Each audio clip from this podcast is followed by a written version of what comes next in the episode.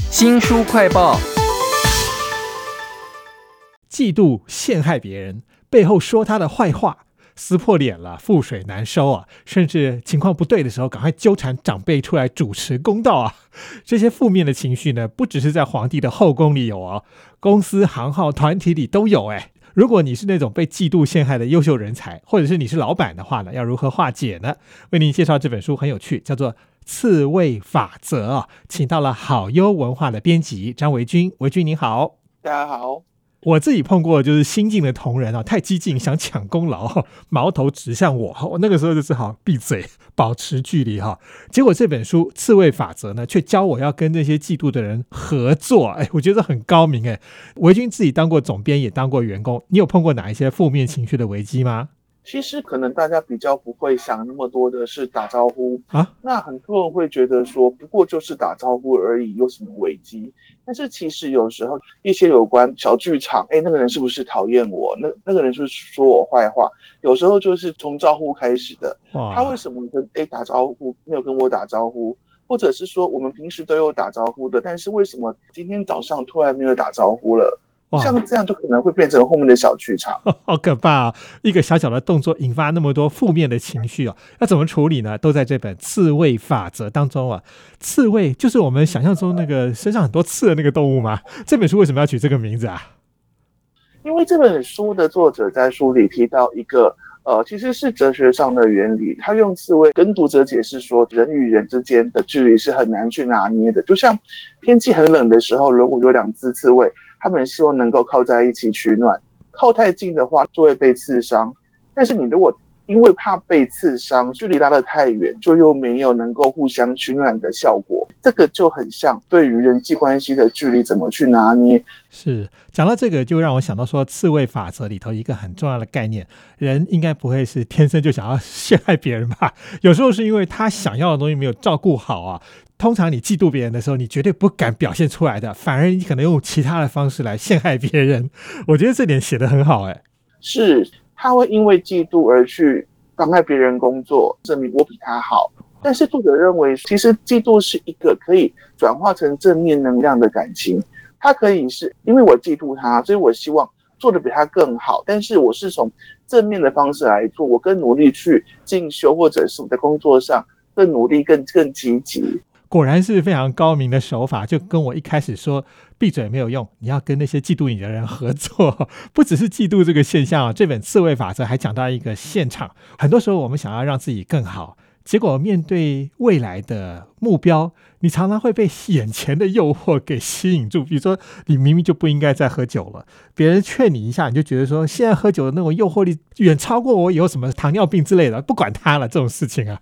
所以他在这个部分，他是应用在呃，特别是主管掌握这个权利之后，他有可能会因为说，因为我想要保住这个权利，我做的决策很有可能就会偏向让我继续保有这个权利，而不是公司、企业或者是团队的最佳价值。他会提醒主管要注意说，哎，不要太过于沉迷于那种特权的快乐。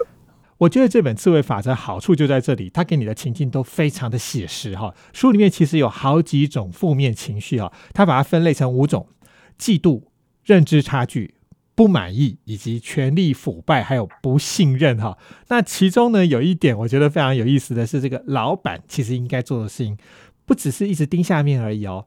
该打招呼的时候，该闲聊的时候都要做，哎，就跟你一开始讲到那个打招呼这件事情非常的有关。给我们介绍一下这个老板打招呼这件事为什么那么重要啊？嗯，其实这一部分蛮有趣的地方是说，我们当时在做这本书的时候，我们也曾经想过说，打招呼这件事情有那么重要吗？所以我们询问我们周围不同业种的朋友，但是后来就发现说，不论是主管或者是老板，每天进办公室或者是进到职场的时候。以打招呼为开头，其实是可以不只是让自己跟员工的距离感缩短，有时候可以意外获得一些就是办公室内状况或者是员工个人状况的资讯。那对这个其实相对于就是像从来不打招呼的主管，打招呼的做法是比较好的。那他提到的另外一个重点是称赞，像我们会觉得说，哎，称赞有就好。慢一点没有关系。书里也提到，有一些经营者或者是主管会认为说，我现在不要称赞你，因为你还没有做完，把这个事情做完。我万一称赞你之后，你之后搞砸，那不是很奇怪吗？不是很尴尬吗？可是你当下没有称赞，其实就是一种无声的自责。哇！这么严重啊！都在这本《刺猬法则》里头。其实这本书是日本人写的书哈，但是他用的这个手法呢，叫做组织心理学。这听起来很沉重，对不对？但其实书里面还有很多很有趣的心理学的名词跟实验。比如说，这个老板为什么紧紧抓住目前的权力的欲望呢？他用了浮木现象，就是要溺死的人，他一定会紧抓着所有能够浮上去的东西哈。然后还有一个实验，我觉得也超有趣。如果你被实验制约了，嫉妒某个人的话，你竟然会拿那个辣椒酱丢在他那食物里头，超有趣的。还有哪一些你觉得很有趣的实验呢？看他在书里提到了一个实验室，一组人他会问他一些问题，但是他说：“哎，你是接下来你可能会有主导权，你可以控制某些人。”然后另外一组他不去做这些诱导，然后他让这两组人看着镜子，在自己的头上。写一个英文的大写一 A B C D 的一，他们后来发现说，经过诱导的这一组，他写出来的一会比较倾向说我要看得懂的，对，然后另外一组会比较倾向别人看得懂的。所以你在实验当中觉得自己有权利的时候，你就会做一切事情都是为了你一个人自己服务啊。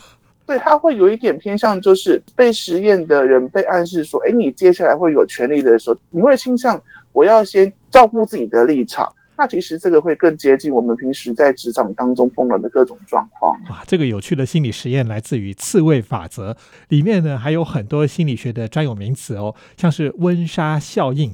其实它是正反面都可以用的啦，但是他的例子说，如果你听到的是第三者转述了你在我背后说坏话的话，我对你的信任就全部都没了，而且会感觉更糟哈。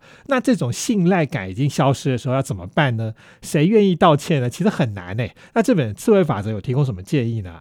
他举了两个例子，刚好是正反两个例子。一个例子是因为经营者在企业出包之后很。真诚的道歉，很真诚的去处理问题，所以这个企业到后来不但活下来，而且也更有发展。另外一个例子是，大家可能有听过日本雪印的那个例子，就是他在道歉这件事情上，甚至在记者会上都没有办法很好的把歉意传达出去，甚至那个道歉被视为不真诚的道歉的时候，他整个企业就无法取回原先消费者对他们的信赖感。雪印到最后是破产重组，然后变成一个他必须要。重新开始会会是一个更辛苦的历程，都是一个道歉或者是一个招呼啊，没有想到没做好，后面的效应很大哎。这些例子都在刺猬法则里头啊。还有一个跟得上潮流的例子就是 W F H，就是 Work from Home，在家工作。因为现在疫情嘛，那这本书《刺猬法则》讲到这个在家工作有用到什么样的组织心理学来帮助我们做得更好呢？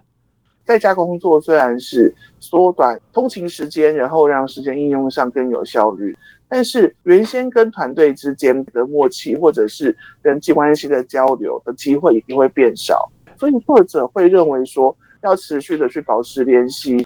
他提到了一个蛮，我觉得这个例子有点难度，但是我是觉得是说，确实我在读的时候也认为说，他如果能够做到这样的话，确实团队成员会觉得有被感动到。